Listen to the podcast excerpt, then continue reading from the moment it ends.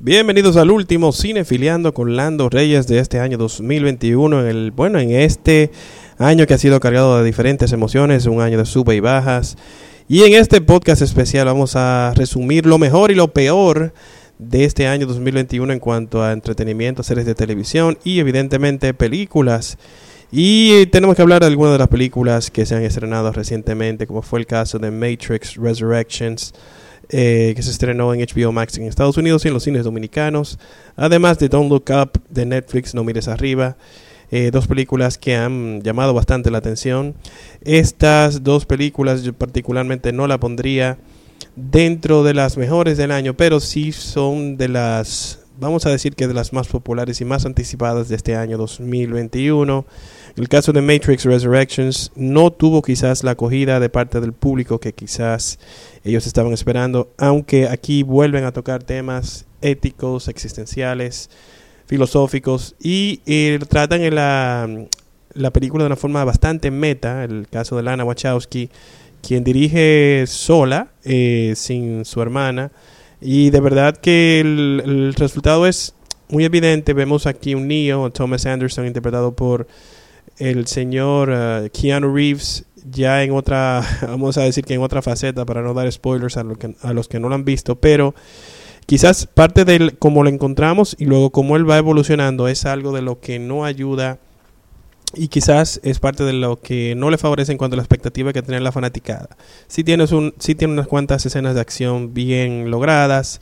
Eh, evidentemente, el entrarse, solamente el entrarse a este universo nueva vez es algo increíble. Eh, Jonathan Groff es buen aporte. Además de Jessica Hanwick, está muy bien. Carrie Ann Moss como Trinity también. Y a nivel de actuación no está tan mal. Pero la película yo diría que fue un experimento interesante, más que de lo buena o mala que pudiera ser. Y es evidentemente una secuela atípica. El caso de Don't Look Up, esta película dirigida por Adam McKay, escrita y dirigida por Adam McKay, el mismo director de The Big Short y The Vice, películas que ambas eh, ganaron un Oscar en diferentes categorías.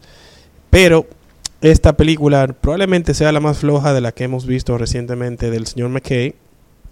Pero eh, sí tiene un tema muy importante, el mensaje es muy relevante. Y eh, cuenta con un elenco de lujo de ganadores del Oscar. Está ahí Leonardo DiCaprio, Jennifer Lawrence, está Meryl Streep, está Mark Rylance, eh, está también uno de los jóvenes del momento, Timothy Chalamet, que tuvo un gran año eh, interpretando ahí. Estaba ahí, estaba en Dune, estaba en The French Dispatch, estaba en muchísimas películas importantes de este año. Esta película quizás no es eh, la mejor película que van a ver este año, pero sí una película que tiene mucho que decir, a pesar de que mm, muchas veces se pierde y como que se enfoca en algunas cosas de forma muy simple, en lugar de quizás de explorar un poquito más a fondo. Los personajes son bastante cuadrados y el único personaje que trata de ser redondo es quizás el de Leonardo DiCaprio, el científico, vamos a decir que senior, eh, el astrónomo. Y eh, la película sí vale la pena verla. Especialmente entiendo perfectamente por qué fue esta la primera película que hace Adam McKay en Netflix. Es una buena película para ver en Netflix, así que ahí lo tienen. Evidentemente en Netflix también se estrenó otra de las mejores películas del año, como el caso de Power of the Dog de Jane Campion. Esta película eh, con Benedict Cumberbatch, Jesse Plemons y Kirsten Dunst. Eh, de verdad que probablemente cuentan con actuaciones eh, nominadas para estos tres actores que son muy buenos actores, los tres. Y es una de las mejores películas del año. Aquí no vamos a hacer un top 10, ni top 15, ni top 5. Vamos a mencionar algunas de las mejores películas de este año. Mucha gente le encantó West Side Story. Tenemos que hablar de Coda, esta película que más o menos fue como un remake de La familia Peliera, esta película francesa muy bonita. Aquí entiendo que le agregaron profundidad. Eh, bueno, incluso repite parte del elenco. La, la, actriz que interpreta a la madre es la misma. Y es de esta chica que es básicamente la, la única chica que puede escuchar de una familia de sordomudos. Entonces, eso la pone en una posición bastante difícil ya de por sí, pero a ella le gusta cantar y es muy buena haciéndolo. Entonces, trata de perseguir ese sueño de ser cantante y, de, bueno, de la música. Y ve esa disyuntiva de cómo, si tiene que quedarse a ayudar a su familia o si sigue su sueño. Y está por ahí también Eugenio Derbez, carismático nueva vez. una película bien bonita, muy bien lograda, de lo mejor del año, Coda. También eh, mucha gente ha hablado muy bien de Belfast. Eh, está por ahí Jamie Dornan haciendo muy buen trabajo. Judy Dench, como siempre. Eh, mucha gente le gustó esta cinta animada de Mitchells vs. The Machines, que está en Netflix. Una cinta animada muy bien lograda, que está muy bien para ver toda la familia. Presentando un año bueno para cine familiar. Vimos a Luca de parte de Disney Pixar. Vimos Encanto, una película bien bonita que quizás eh, tiene un poquito demasiado de música. El señor Lin Manuel Miranda, que también eh, eh, es el productor musical y parte de los guionistas y productores ejecutivos de esta película de Encanto. es de lo mejor del año también en cuanto a cine animado. Y Lin Manuel Miranda, que, tenemos que hablar de otra película del que fue de lo mejor del año también. también aquí hace muy buen rol, a pesar de que entiendo que no logró ningún hit como hizo con Moana, con esas canciones que engancharon inmediatamente en Encanto, no sentí que lo lograron, a pesar de que una película bonita que funciona. Eh, pero yo entiendo que eh, el Oscar muy probablemente va a estar entre Luca y The Mitchells vs. The Machines de Netflix. Así que eh, Pixar va a tener competencia el año que viene. El caso de este año también se estrenaron grandes blockbusters que estaban esperando mucha gente por mucho tiempo recordando la película número 25 de James Bond, No Time to Die, Sin Tiempo para Morir. Una película que ya, si no la has visto, eh, perdonen los spoilers, porque es una película muy emotiva. La única película en donde James Bond muere, con una Ana de Armas muy, pero muy bien. Eh, personaje que pudiera tener un spin-off, ojalá, y que así sea. Eh, muchos personajes teniendo eh, presentaciones muy bien logradas, muy bien. esta película no fue la mejor de Daniel Craig, pero no quedó entre el bottom tier, que evidentemente la primera y la tercera fueron excelentes, y la segunda y cuarta no tanto. Esta yo diría que quedó en el punto medio, y fue un, final digno para el run de Daniel Craig como James Bond. Caso de Spider-Man, eh, Spider-Man No Way Home, que se estrenó hace poco. En los cines ha sido todo un éxito a nivel de taquilla, a nivel mundial. Y ya debe haber pasado el billón de dólares a nivel de taquilla, eh, todo eso con todo y pandemia. Una película que explora bastante la identidad del personaje de Peter Parker con todas las sorpresas. No vamos a dar muchos spoilers por si acaso alguna gente todavía no lo ha visto, pero una película muy, muy bien lograda, con mucho fan service, eh, muchos crowd pleasing moments para los fanáticos. Y un año donde vimos Black Widow, que tuvo sus altas y bajas a nivel de taquilla, pero la película funcionó hasta cierto punto. Eh, pues, la misma fórmula que Marvel hace. Shang-Chi, que fue bastante entretenida. El caso de Eternals lo vamos a dejar para más adelante, porque no lo vamos a incluir aquí dentro de lo mejor del año. Pero eh, sí, dentro de lo mejor del año podemos hablar de otra cinta que fue muy una sorpresa del año, que fue Free Guy, eh, esta película original con Ryan Reynolds, bien divertida, bien sana para toda la familia. Eh, esta película sorprendió, otra que sorprendió fue The Harder They Fall de, Netflix, que en este elenco totalmente afroamericano, una vaquerada, algo totalmente atípico de lo que hemos visto de, la, de las vaqueradas, pero evidentemente con otra visión y de parte del hermano de Seal, de Seal Jesse Samuel. Eh, vimos también a King Richard ahí, a Will Smith interpretando al papá de las, eh, de las eh, tremendas Serena y Venus Williams. una película muy emotiva, un drama con un gran mensaje para toda la familia también y de verdad una película donde Will Smith retrata de nueva vez lo que puede hacer. Probablemente no ha sido su mejor trabajo histriónico, pero sí es muy bueno. Otra película que cabe dentro de lo mejor del año es Last Night in Soho, lo más reciente de Edgar Wright, escrita y dirigida por él, con una musicalización superba, una historia totalmente original, una estética muy impecable. Está por ahí Anna Taylor Joy haciendo otro gran trabajo histriónico. Y otra película que sorprendió este año fue eh, Suicide Squad, que a pesar de que no le fue tan bien la tequilla, porque fue una de las primeras que abrió luego de que abrieran eh, con el tema de la pandemia, James Gunn logró una película sumamente divertida, con emoción, momentos agrios, en donde hasta mueren personajes queridos y añorados. O sea, que de verdad se logró bastante. Una película rated R, que fue de lo, de lo más entretenido que pudimos ver en el cine en este año 2021. Y para finalizar cerramos con una de Netflix, que es la ópera prima del señor Lin Manuel Miranda, que es Tic Tic Boom, esta película basada en la, en la obra y la vida del señor Jonathan Larson, que aquí es llegado, traído a la vida por el actor nominado al Oscar Andrew Garfield, quien debe lograr otra nominación por esta oportunidad, probablemente uno de sus mejores trabajos hasta la fecha.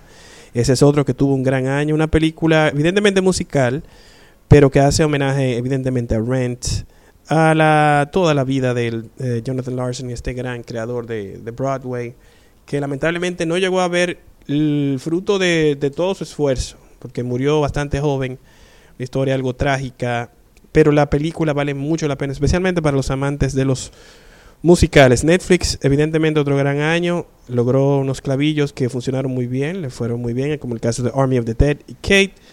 Y vamos a hacer una pequeña pausa, no sin antes dejarles al amigo Omar Reyes de Cinema CRD, quien nos va a dar una de las eh, sorpresas de este año eh, a nivel de, streaming, que fue donde más rompió. Eh, también se estrenó en el cine, pero creo que en streaming le fue muchísimo mejor. Así que adelante, señor Omar. Una que podemos decir que se agrega por ahí, que ya en lo personal me gustó mucho, fue la película Nobody de Leah Schuller, que fue con Bob Odenkirk. Eh, muy interesante película de acción donde vemos a este tipo que prácticamente no pinta nada, pero que al final se descubre que el tipo tiene muy buenas eh, eh, habilidades en cuanto a manejo de armas y, y, combate mano a mano. Y sorprendió realmente porque no se esperaba nadie que la película tuviera una realización como la que plantea dentro del tema que maneja, eh, que está bien desarrollado por el director. Y realmente es una película que vale la pena ver y para mí del, tipo de cine, si se quiere, comercial, esta es la película que, que yo me quedaría en este 2021.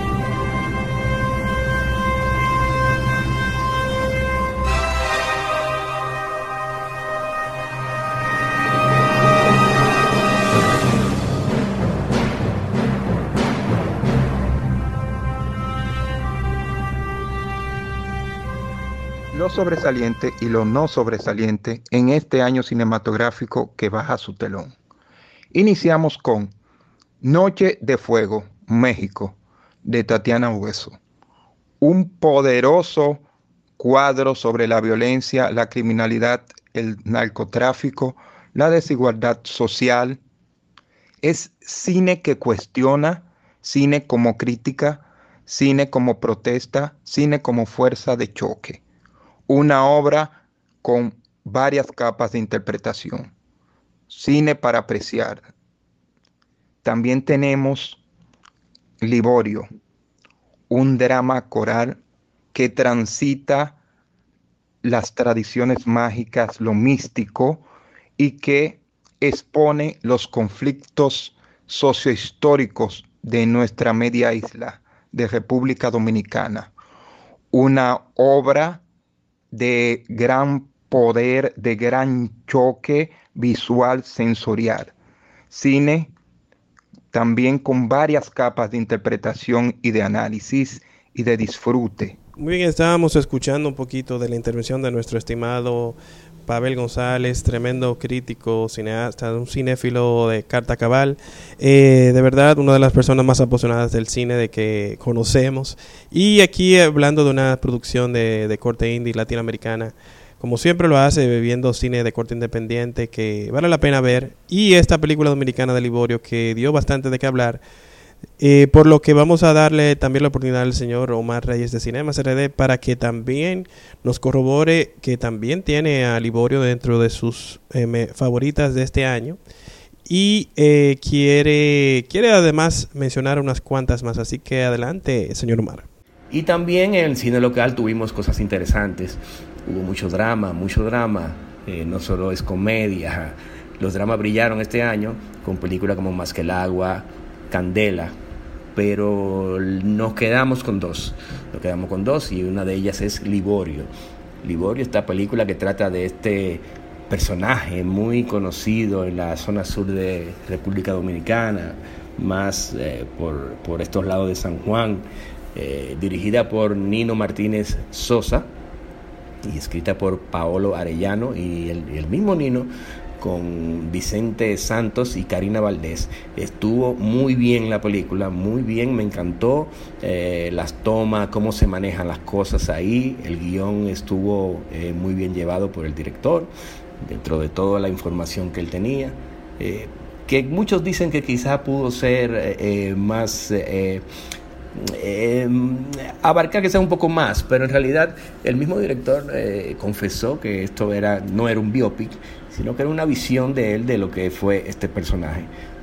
Excelente, me encantó y yo creo que es una película que por sus valores de, de producción merece ser mencionada en este listado, al igual por, por cierto que la película El Blanco, El Blanco de Alejandro Andújar, un excelente, como siempre, Alejandro eh, sabe manejar muy bien a los actores y les saca lo que él quiere en cada toma.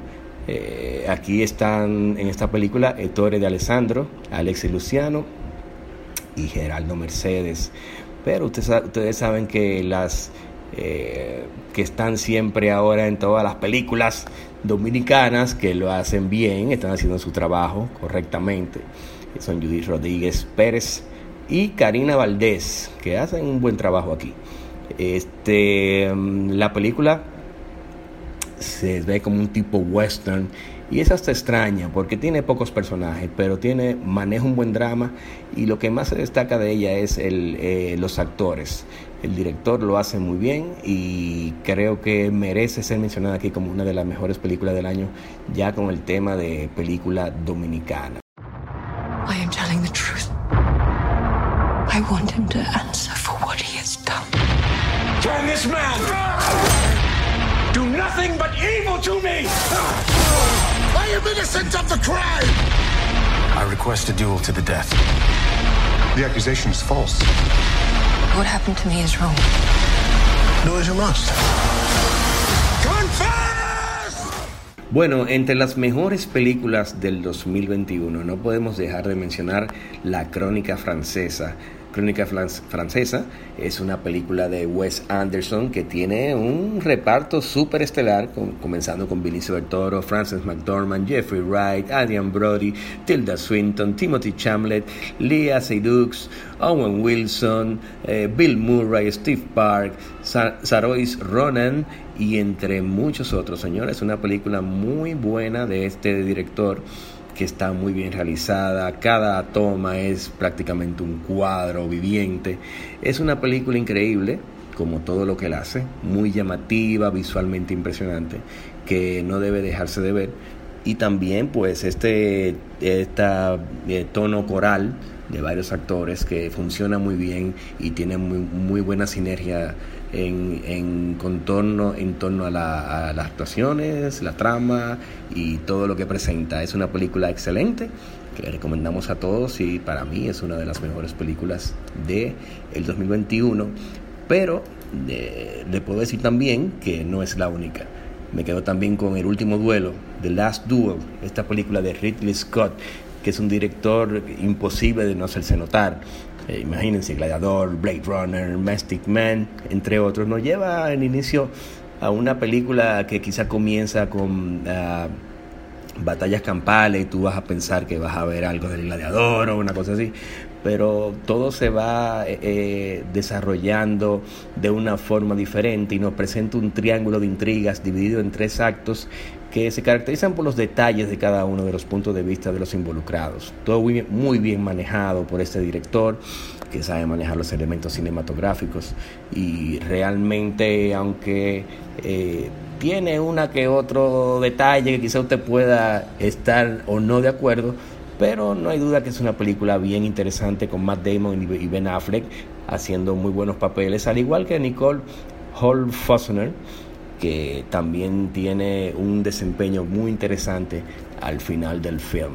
Muy interesante película, de lo mejor del año. Muy bien, estábamos escuchando nueva vez a nuestro amigo Más Reyes de Cinema CRD hablando de dos de las películas, bueno, dos de las mejores producciones de este año, con The Last Duel, eh, una película que estamos totalmente de acuerdo.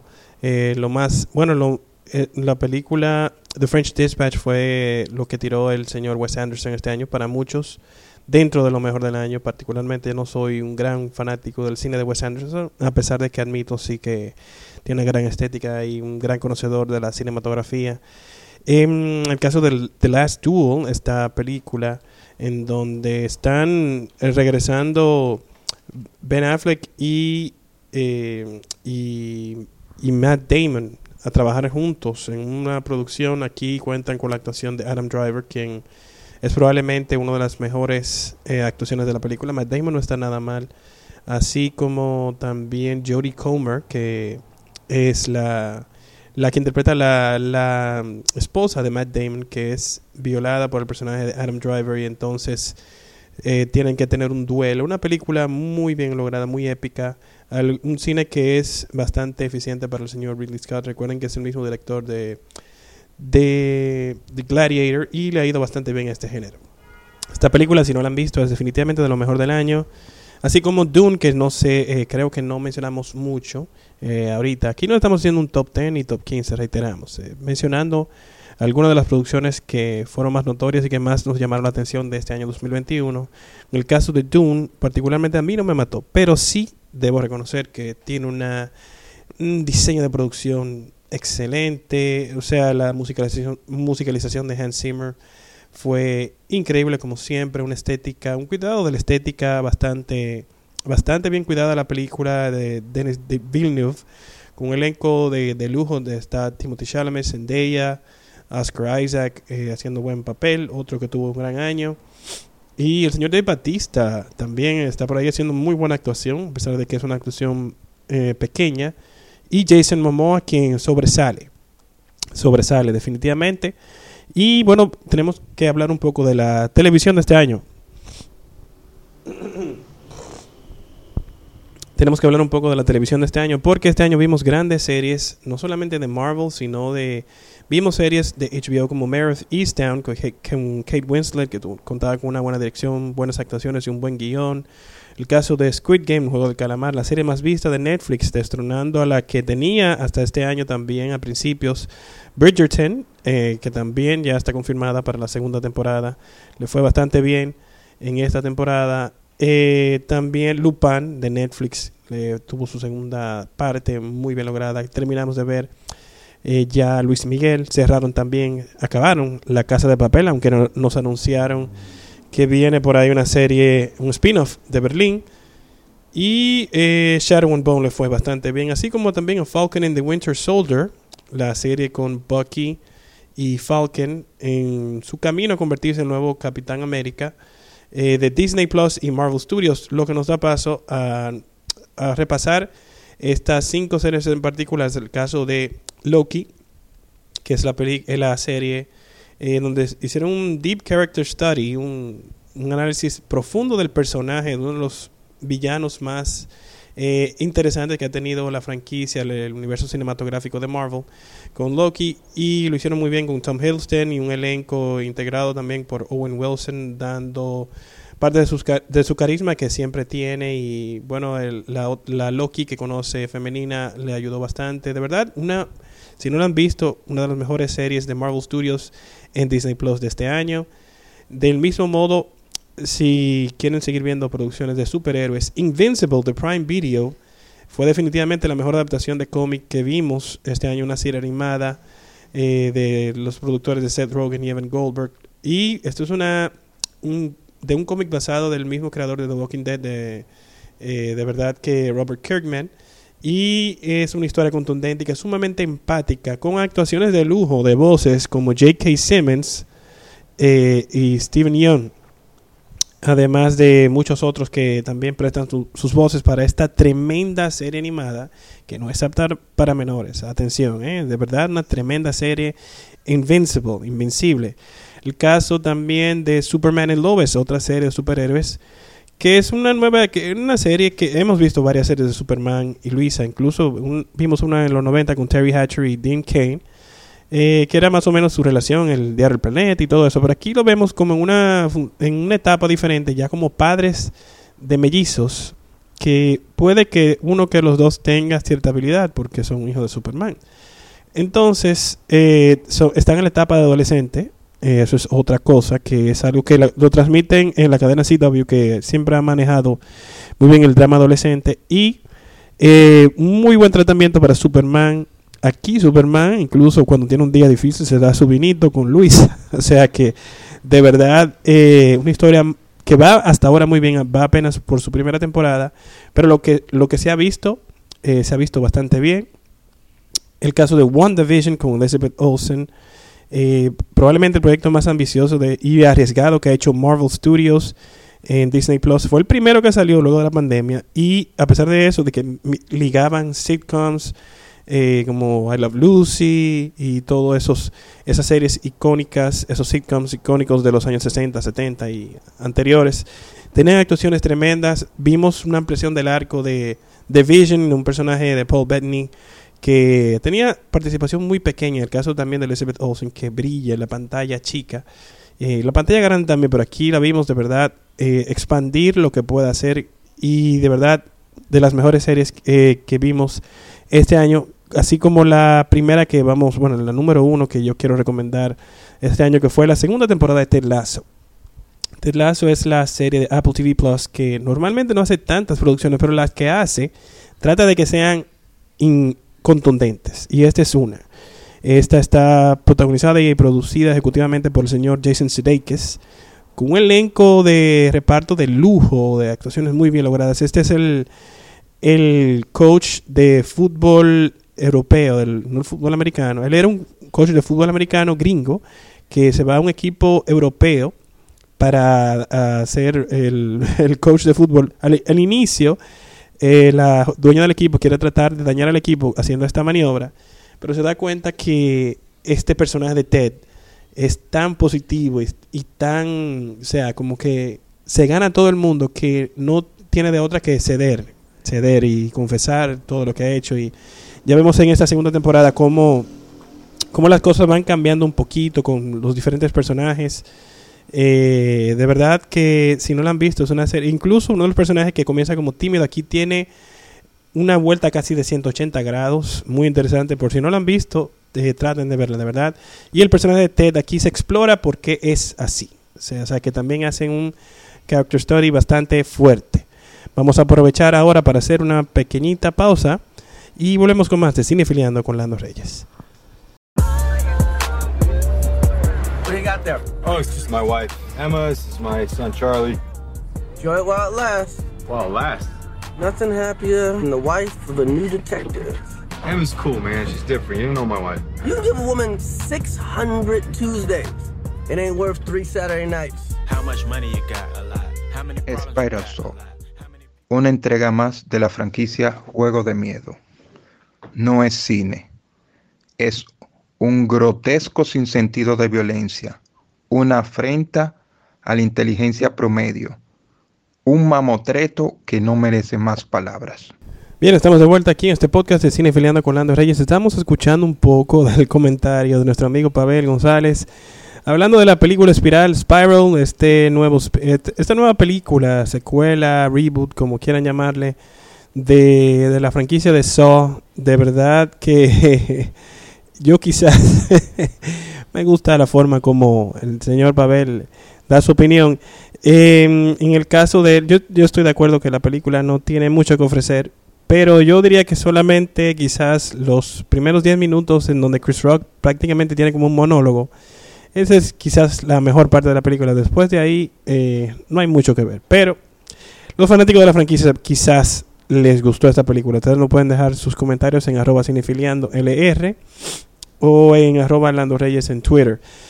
Y bueno, este comentario del señor Pavel nos da paso para repasar algunas de las peores producciones, peores eh, torniquetes de este año, que este año nos maltrataron bastante. Eh, en el cine dominicano, particularmente, no vamos a tratar de mencionar a nadie, pero creo que lo que se hizo con la comedia no es lo que parece fue algo sorprendente porque aquí normalmente las comedias ya tienen una cierta fórmula como que funciona, pero esta película da muy poca risa. incluso el personaje de Pepe Sierra, que es probablemente uno de los mejores actores del país, eh, aquí como que no funciona del todo. Parece que le construyeron un personaje como que no, no estaba del todo bien. Y quien brilla más en cuanto a timing, comic, timing cómico es el Boli, que no que él mismo ha reconocido que no es actor. No, no porque no tenga carisma, no porque no tenga, sino que sorprende porque él en otras oportunidades quizás no se destaca, no se destaca tanto y aquí sí lo hizo. O sea que eso es algo digno de analizar. Eh, un saludo para mi hermano el Boli. pero que probablemente fue de lo mejor de esa película. Pero la película como comedia entendimos que era un drama mm, clavillo, clavillo para ayudarlo. En cuanto a los comenzando con los clavillos, vimos un reboot de reboot secuela de, de Home Alone con Home Sweet Home Alone que llegó a Disney Plus en donde evidentemente ellos se perdieron en la premisa porque a pesar de que contaba con muchos elementos originales, vimos cambios de personajes de la franquicia original y muchas cosas que conectaban. Y aquí se perdieron porque evidentemente la premisa inicial es que los ladrones, eh, nadie quiere que ganen los ladrones, pero aquí pusieron a los ladrones con una historia, un arco empatético de unos padres que están pasando por un mal momento económico y prácticamente el niño es tremendo, casi un demonito. O sea que se perdieron ahí. Eh, la película da risa, pero por eso digo que es un clavillo. Sin embargo, vimos torniquetes y super torniquetes llegar a la pantalla chica, especialmente streaming, que se estrenaron muchas producciones como The Misfits, con Jamie Chung, Pierce Brosnan y Tim Roth, en un intento de Rápido y Furioso que no le fue nada bien. Voyagers, que fue un intento de, Divergent, Space Jam A New Legacy, en donde LeBron James intentó hacer lo mismo que hizo Michael Jordan en los 90, pero aquí no con mucho éxito, a pesar de que Warner Brothers intentó hacer de todo, trayendo casi todos sus IPs para mostrarlo en la pantalla.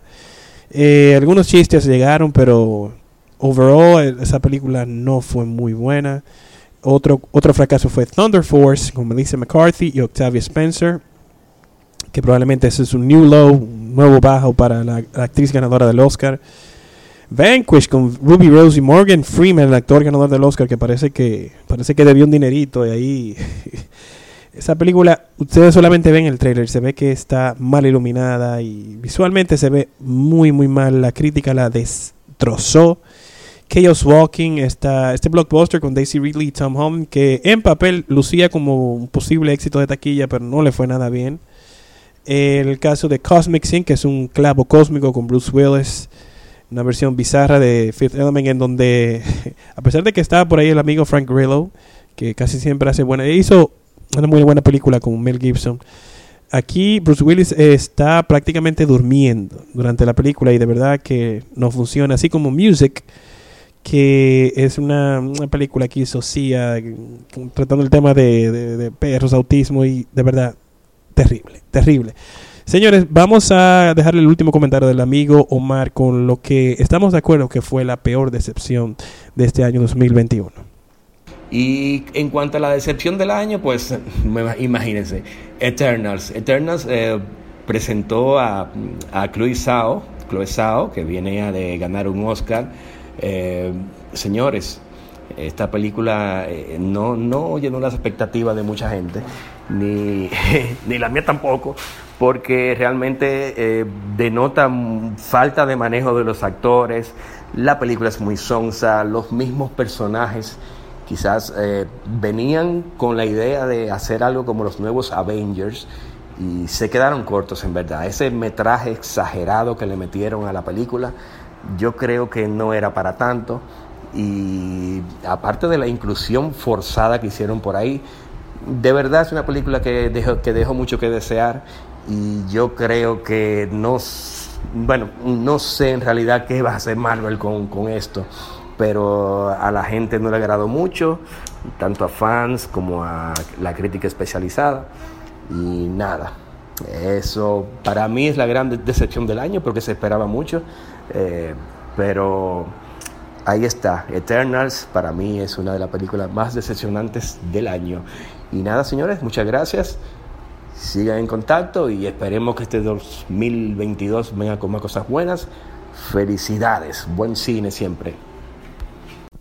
Muy bien, señores, ahí lo tienen y eso fue la opinión del señor Omar Reyes de Cinema CRD, deseándole a todos evidentemente una feliz Navidad y próspero año nuevo. También desde aquí, desde Cinefiliando con Lando Reyes. Esta película de Eternals, eh, creo que no hay más nada que decir. Todo lo que él dice tiene sentido. Y estamos de acuerdo, por eso lo dejamos para este punto final de este podcast. Y de verdad que esperamos muchas cosas positivas para este año 2021. Recordarles como siempre que nos pueden seguir en arroba cinefiliando LR, nuestro canal de YouTube Viral TV con Lando Reyes viene con muchas cosas interesantes para el próximo año 2022. Y eh, nos pueden dejar reviews tanto en Apple Podcast como en Spotify. Ahora se puede también en Spotify para que más gente se entere de lo que estamos haciendo con Cinefiliando con Lando Reyes. Y eh, evidentemente la semana que viene volvemos. Luego de unos días de asueto por este día, de, los días de fiesta de Año Nuevo y todo eso. Eh, esperando que todo el mundo esté bien, eh, esté librando de la gripe mala que anda, de, Omicron, de influenza, de todas las cosas que andan en esta temporada, porque eso anda por todas partes del mundo.